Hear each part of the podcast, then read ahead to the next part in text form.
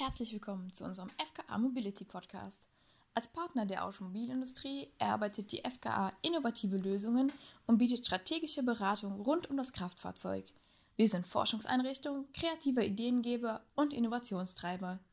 Mein Name ist Kerstin und ich arbeite im Team Marketing und Kommunikation bei der FKA. Creating Ideas and Driving Innovations. FKA. Herzlich willkommen zur 13. Episode unseres FKA Mobility Podcasts. Heute sprechen wir über das Thema Trendscouting.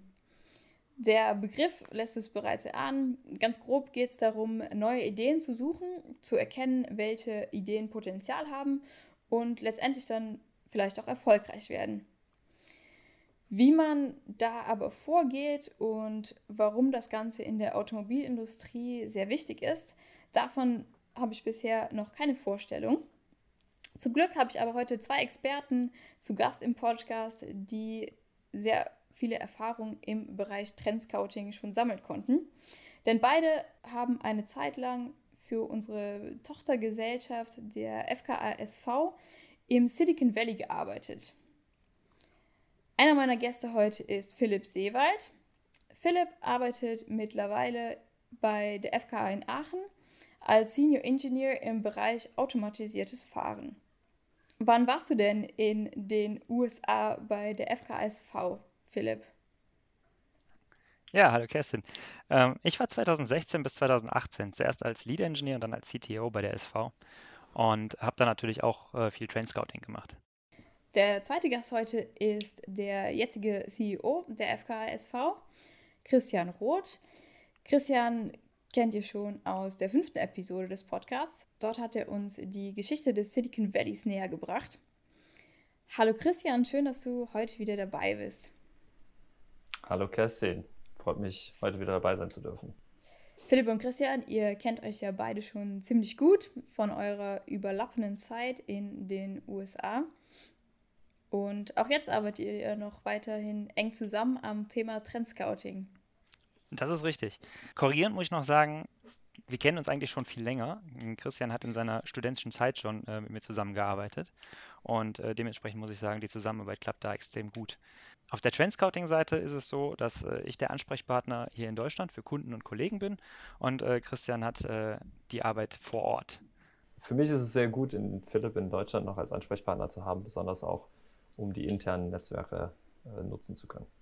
Und daher freut es mich, dass ihr heute gemeinsam als Team hier im Podcast zu Gast seid. Philipp, wie würdest du denn den Begriff Trendscouting überhaupt beschreiben? Das Trendscouting an sich ist in erster Linie Informationsbeschaffung. Für uns natürlich branchenspezifisch, äh, im Fall Automotive. Wir suchen nach technischen Trends und innovativen Technologien. Dabei ist nicht, nicht das nicht alleine der Fall, sondern auch politische Entwicklung und das Verhalten von Verbrauchern und Kunden ist uns wichtig. Mit der FKSV zusammen mit der FKA fungieren wir da als Finger am Puls der Zeit sozusagen. Wir sammeln Informationen und bereiten sie auf. Also es geht um Themen rund um technische Trends und innovative Technologie. Was sind denn die Inhalte ganz konkret? Ja, da kann ich vielleicht schon mal äh, ein bisschen was zu sagen. Also die, die Themenfelder sind beim Trendscouting in der Regel äh, recht kundenspezifisch. Ähm, ein großer Themenkomplex für uns ist das äh, Thema Fahrzeugtechnik und ganz speziell da das Thema äh, automatisierte Fahrfunktionen und Fahrerassistenzsysteme, was sowohl von Philipp als auch von mir das so ein bisschen das Spezialgebiet ist. Wir sind also beide in dem Bereich bei der FKA, äh, man könnte fast sagen, groß geworden. Und das ist natürlich hier auch im Silicon Valley ein, ein äh, sehr spannendes Themenfeld. Also seit seit der, seit der DARPA Challenge äh, und seit 2014 äh, Google auch mit Waymo hier sehr aktiv ist, äh, hat sich das Thema im Silicon Valley stark entwickelt, hat sehr viele Startups hervorgebracht ähm, und deswegen ähm, gibt es da einfach sehr viel Aktivität hier. Da haben wir auch, wie du schon gesagt hast, in dem anderen Podcast äh, schon sehr tief drüber gesprochen. Was das Thema auch sehr spannend macht, wir befinden uns aktuell in so einer gewissen Konsolidierungsphase wo also viele Unternehmen sich vereinen oder in Partnerschaften zusammenkommen. Ein gutes Beispiel ist jetzt an der Stelle zum Beispiel Sux, ein Startup, was seit, seit etwa fünf Jahren aktiv war, was jetzt kürzlich einen Deal geschlossen hat mit Amazon und für 1,3 Milliarden akquiriert wurde. Oder auch ein anderes gutes Beispiel ist, dass, dass Volkswagen jetzt äh, für ungefähr 2,6 Milliarden Investitionen in Aro AI, ein Startup, was eher an der Ostküste sitzt, sich da zusammengeschlossen hat mit Ford, die auch schon bereits sehr stark in dieses Startup investiert haben äh, und Volkswagen sogar seine eigene interne automatisiertes Fahrenabteilung da in, in dieses Aro AI jetzt mit einbindet und sozusagen einen globalen Player draus machen. Und was sind dann Beispiele für technische Themen? Ja, abgesehen von äh, Themen, die den Markt betreffen, betrachten wir natürlich auch äh, besonders die Sensoren. Ein Beispiel hier sind LiDAR-Sensoren. LiDAR, das bedeutet Light Detecting and Ranging. Und damit baut man Umfeldsensoren, die mit nicht sichtbaren Lichtstrahlen arbeiten. Hier gibt es im Markt noch keine kostengünstige und gleichzeitig robuste Gesamtlösung. Es wird der Solid State leider äh, verfolgt von vielen Startups. Das ist ein Sensor, der ohne bewegliche Teile auskommt. Und das sehen die meisten als, äh, als Lösung für Gesamtfahrzeuge an. Die meisten Hersteller, abgesehen von Tesla, sehen auch den LiDAR als unabhängige Sensorquelle als essentiell für das automatisierende Fahren in der Zukunft an. Und deswegen ist das so wichtig. Und im Vergleich zu den klassischen Sensoren der Fahrerassistenz, also dem Radar und der Kamera, kann man jetzt natürlich den Schritt weitergehen und sagen, wir nehmen den LiDAR und machen den uns richtig zunutze. Ein Startup arbeitet schon richtig damit und dabei dient die Kamera zur Vorkonditionierung des LiDARs. Also man möchte sich die Objekte auch genau da angucken und im Detail angucken, ähm, wo sie wichtig sind und nutzt das Kamerabild vorher zu, zur Vorsortierung sozusagen. Ja, genau. Also wie, wie Philipp schon richtig sagt, sind, sind technische Themen bei uns äh, neben den Marktanalysen und Marktbetrachtungen da auch, auch ein ganz essentieller Teil unseres Scoutings.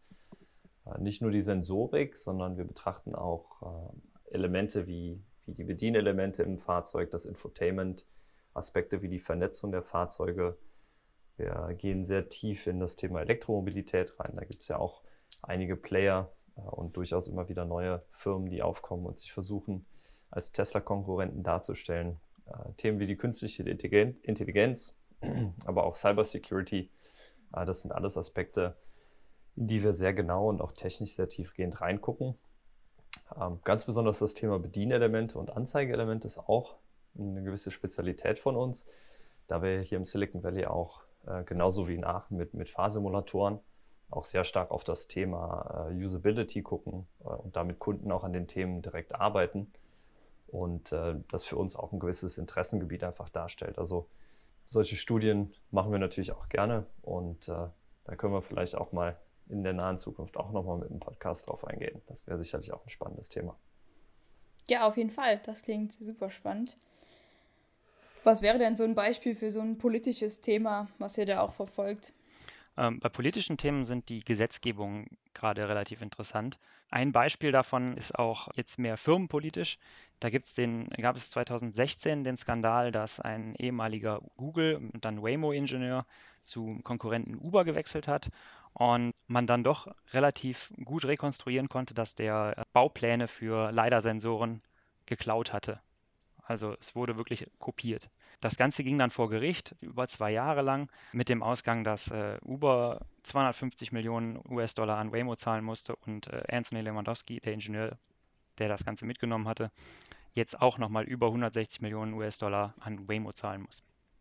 Etwas größer politisch äh, kann ich noch die Disengagement Report nennen.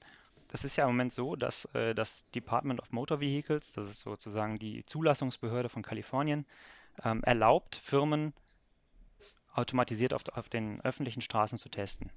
Im Moment haben ca. 66 Firmen die Erlaubnis, dies zu tun.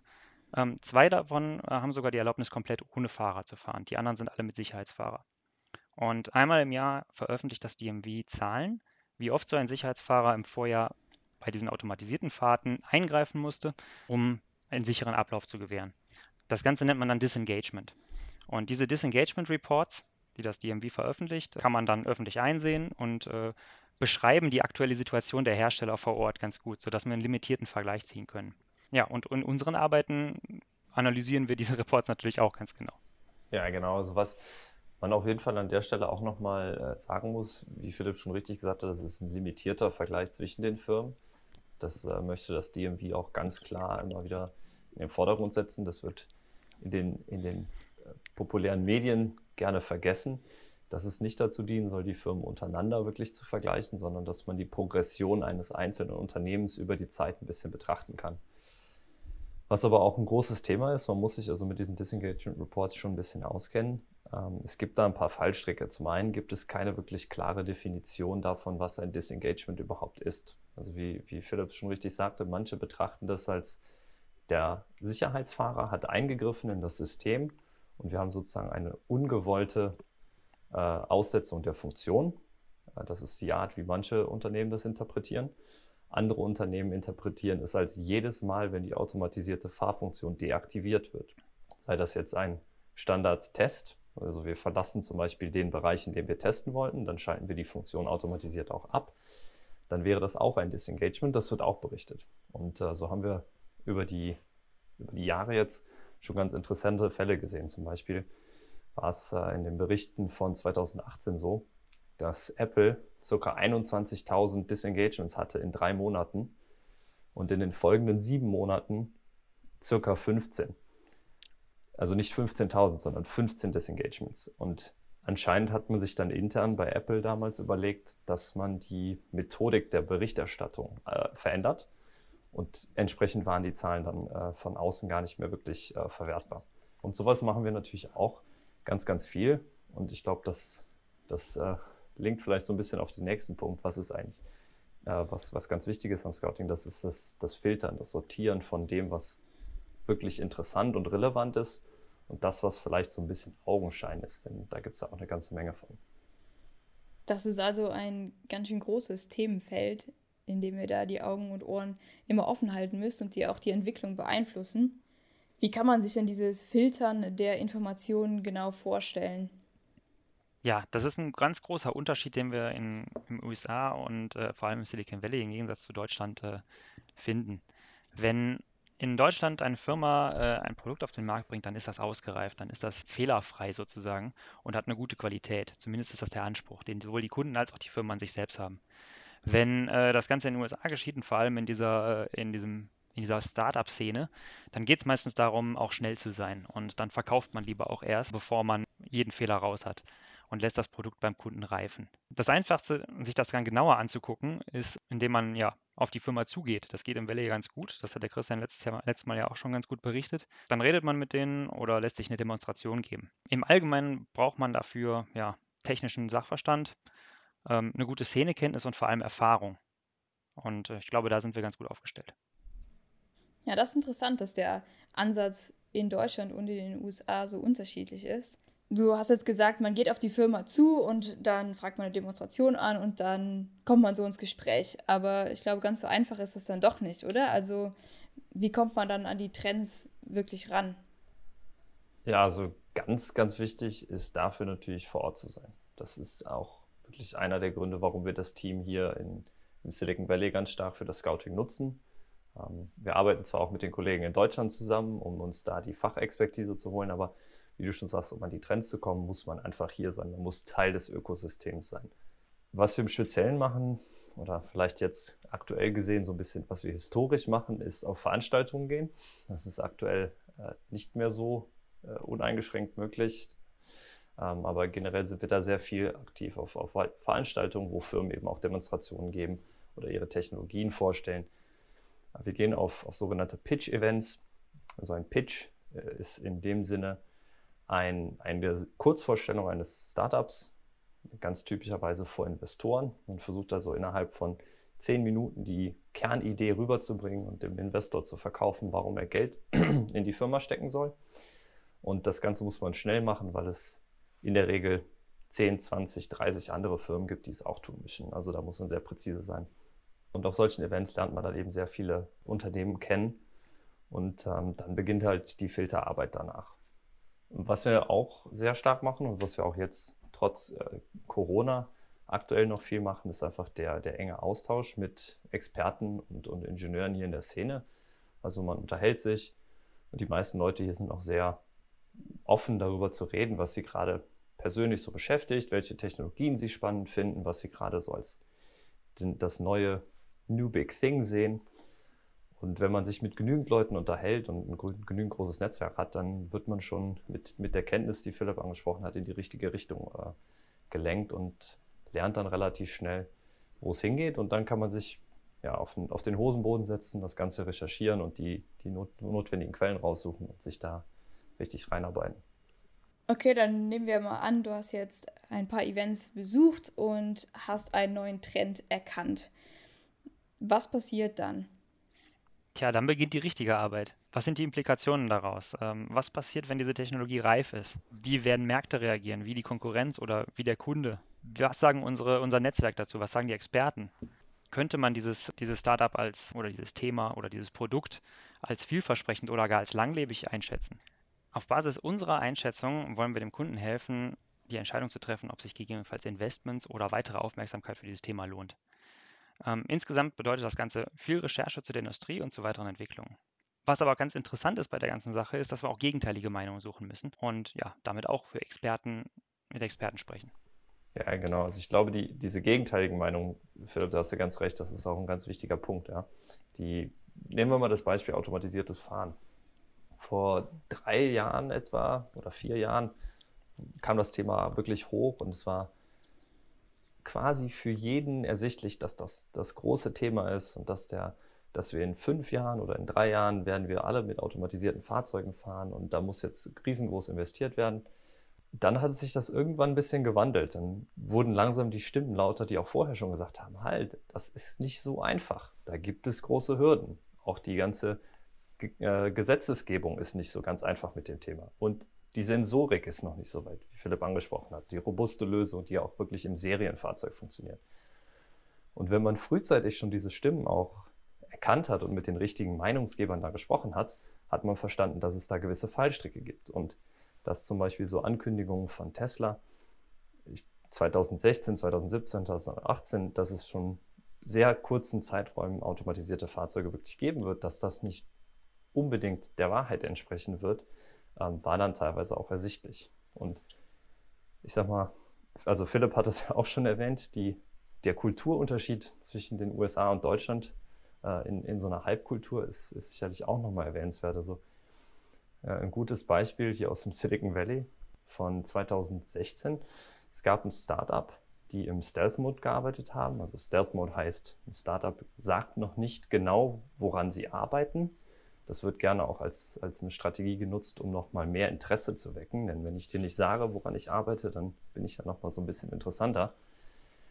Jedenfalls, dieses Startup Juicero hat dann, als sie aus dem Stealth-Mode rauskommen sind, gesagt, dass sie an einer Saftmaschine arbeiten. Also die haben im Prinzip ein äh, Verschreibungsmodell verkauft, wo sie einem so kleine Kartuschen mit Saft zugeschickt haben und dann wurde der Saft da rausgepresst. Und das wurde dann technisch sehr gut verpackt und man hat gesagt, da wird mit hohem Druck gepresst und das macht den Saft äh, besser und das wäre die Saftrevolution.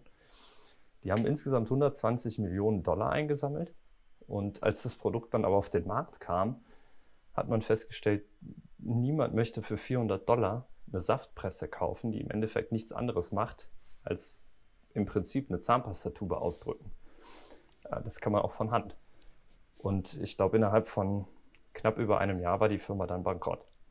Ähm, und genau solche Sachen äh, müssen halt erkannt werden. Das ist, ist eine große Gefahr, dieses Groupthink, sozusagen das Gruppendenken, was sich schnell entwickelt um eine Technologie herum, da durchzubrechen. Das ist auch Teil unserer Aufgabe und, und hinter diese Trends zu gucken und das Ganze technisch äh, ja, auch sauber zu analysieren. Ja, das ist auf jeden Fall ein gutes Beispiel, was zeigt, dass man nicht auf jeden Trend sofort aufspringen sollte und da nochmal ein bisschen Recherche betreibt. Jetzt haben wir ja den Prozess geklärt, wie es abläuft, was passiert, wenn man einen Trend erkannt hat. Aber warum ist das äh, Trendscouting denn überhaupt so wichtig? Also einerseits sehen wir ja, generell global einen steigenden Wettbewerb. Die Globalisierung führt dazu, dass man immer mehr, mehr Konkurrenz in seinem Feld hat. Aber wir sehen ja auch, dass die, diese innovativen Technologien eine unglaubliche Schnelllebigkeit hervorrufen. Also Technologien werden immer schneller abgelöst, Aufmerksamkeitsspannen sind kürzer und man muss als Unternehmen einfach innovativ bleiben. Ja? Also wir haben zum Beispiel jetzt in Deutschland haben wir viele Unternehmen, die wirklich gute Entwicklungsabteilungen haben, die sehr, sehr gut Technologien auch umsetzen und in die Serie bringen können. Und warum das Trendscouting da so wichtig ist, ist, um einfach immer wieder auch externe Impulse zu bringen. Ja? Also wenn man, das ist ja ganz normal, wenn man in, in seinem Ökosystem ist und mit den gleichen Leuten oder mit, auch mit einem größeren Kreis von Leuten immer wieder zusammenarbeitet, dann hat man irgendwann einfach das erschöpft, was in dieser Gruppe da ist. Also wenn man jetzt externe Impulse reinbringt, ähm, dann kann man damit wieder sozusagen frischen Wind reinbringen. Und Trendscouting ist genau dafür eigentlich ideal. Früh Trends zu erkennen, um, um Produkte zu entwickeln und den Kunden dann auch äh, davon zu überzeugen oder beziehungsweise dem Kunden zeigen zu können, hey, wir haben diese Technologien, äh, die er vielleicht jetzt sucht. Und wir haben die vor zwei Jahren schon entwickelt, weil wir davon ausgegangen sind, dass ihr die jetzt in zwei Jahren äh, dann auch brauchen werdet, diese Technologien. Also im Prinzip geht es darum, nicht den Anschluss zu verlieren und, und auf die Zukunft vorbereitet zu sein. Also verstehe ich es richtig, dass Schnelligkeit besonders wichtig ist, um dann im Markt letztendlich mithalten zu können und gerade in der Automobilindustrie da die neuen Trends frühzeitig zu erkennen? Ja, also Geschwindigkeit oder Schnelligkeit und aber auch Timing. Also das sind ganz, ganz wichtige Faktoren. Ja. Die, die deutsche Automobilindustrie hat ein unglaubliches Potenzial für Innovation und auch extrem starke Marken. Das, das muss man anerkennen. Ja. Die, die deutschen Automobilhersteller haben im größten Teil der Welt noch einen wirklich guten Ruf.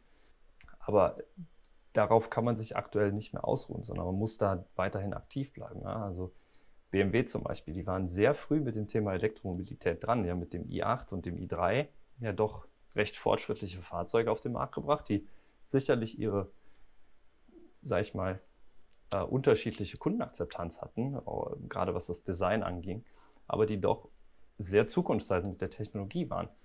Dann hat man intern bei BMW über ein paar Managemententscheidungen getroffen, die diese Elektromobilität wieder etwas aufs Abstellgleis gestellt haben. Und dann hat BMW sehr viele talentierte Leute verloren, die dann teilweise zu Tesla, teilweise zu Wettbewerbern gegangen sind. Äh, oder, oder Unternehmen wie eVelocity, also Canoe, die sich dann aus ehemaligen BMW i-Mitarbeitern äh, gebildet haben und die jetzt weiterhin an dem Thema arbeiten. Es ist nicht nur Geschwindigkeit, es ist auch Timing, aber auch die, das Wissen, dass obwohl es vielleicht jetzt gerade nicht mehr in den Medienzyklen ist, das Thema trotzdem noch Relevanz hat. Ähm, das, das, das ist eigentlich sowas, was wir, was wir aus dem Scouting den Kunden auch mitgeben wollen. Wer profitiert dann von den Ergebnissen, die ihr herausgefunden habt beim Trend Scouting? Ja, prinzipiell kann davon jeder profitieren. Wichtig bei sowas ist, dass man entweder selbst äh, gute Strukturen hat oder eben einen starken Partner wie in diesem Fall die FKA. Unser Angebot richtet sich da an, an Firmen, an große Firmen, das müssen nicht notwendigerweise Deutsche sein, und äh, wird dann je nach Kunde auch individuell zugeschnitten. Das heißt, vom großen Konzern bis zum kleinen Familienbetrieb ist da alles möglich. Wie Christian schon sagte, vor Ort zu sein, ist extrem wichtig. Also insbesondere Unternehmen ohne weltweite Büros, speziell ohne teure Silicon Valley Büros, können da richtig profitieren. Zu den Preisen der, Büro, der, der Bürofläche kann ich Ihnen noch sagen, Aptiv ist ein Beispiel, äh, ehemals Delphi, haben letztens erst ihr Büro geschlossen. Daimler hat verkleinert. Wenn ich mich richtig erinnere, hat Nissan, Renault äh, sind umgezogen, die sind gar nicht mehr an der Adresse, wo ich sie kannte. Und äh, Continental hat eine große Eröffnung gehabt und mittlerweile äh, vermieten die ihren Platz unter zur Hälfte. Also haben auch große Unternehmen durchaus Interesse an sowas. Und was macht die Struktur dann besonders stark? Du hast davon gesprochen, dass die FKA sehr gute Strukturen hat. Was genau meinst du damit? Das Wichtige ist, dass die Informationen zu den wichtigen, richtigen Leuten kommen. Wir arbeiten da mit Managern aus der Innovations- und Geschäftsentwicklung genauso zusammen wie mit Spezialisten aus den Fachabteilungen der Ingenieure. Da ist bei uns von jeder Detailtiefe was dabei und äh, kann auch nach individuell äh, weiter nachgebohrt werden. Der Punkt ist, in so einem Unternehmen gibt es natürlich auch immer viele verschiedene Interessen. Die einen sagen, das Produkt muss verbessert werden, die anderen sagen, es muss schneller kommen, die, jeder andere sagen, es muss billiger werden. Um da eine weitere Meinung und einen weiteren ja, Blickwinkel auch mit reinzubringen, vielleicht Informationen, die von einer neutralen Seite kommen, da helfen wir natürlich aus. Das heißt, von dem Ergebnis profitieren letztendlich ganz schön viele Leute. Wie schafft ihr es denn dann, die richtigen Informationen zu den richtigen Leuten zu bekommen? In welcher Form werden die Informationen dann transportiert? Einerseits machen wir relativ regelmäßige Technologie- und Trendreports. Das ist also etwas, was wir quasi quartalsmäßig oder, oder monatlich, teilweise auch halbjährlich, das ist ein bisschen kundenspezifisch, äh, bereitstellen, wo wir die Themen schriftlich aufbereiten, sodass jeder Einzelne sich dann die Elemente rauspicken kann und das Ganze auch in der Geschwindigkeit aufnehmen kann, äh, wie er möchte.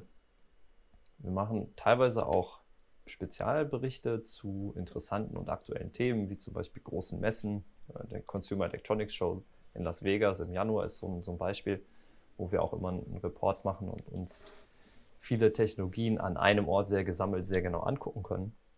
Ähm, aber auch ein ganz, ganz wichtiges Element und auch ein sehr zentrales Element sind äh, Workshops, dann typischerweise ganztägig, teilweise auch mehrtägig, wo man beim Kunden vor Ort ist und wo man die Leute einfach mal in einen Raum bringt, weil das, das bringt auch schon einen großen Mehrwert. Das ist aktuell auch ein bisschen schwieriger, aber generell ist das, ist das äh, ein sehr gutes Mittel, um die richtigen Ideen auch äh, untereinander in der Firma zu entwickeln und dann noch einen externen äh, oder ein paar externe Experten dabei zu haben, die das Ganze moderieren und äh, mit Impulsen versetzen können, das, das hilft dann schon sehr viel.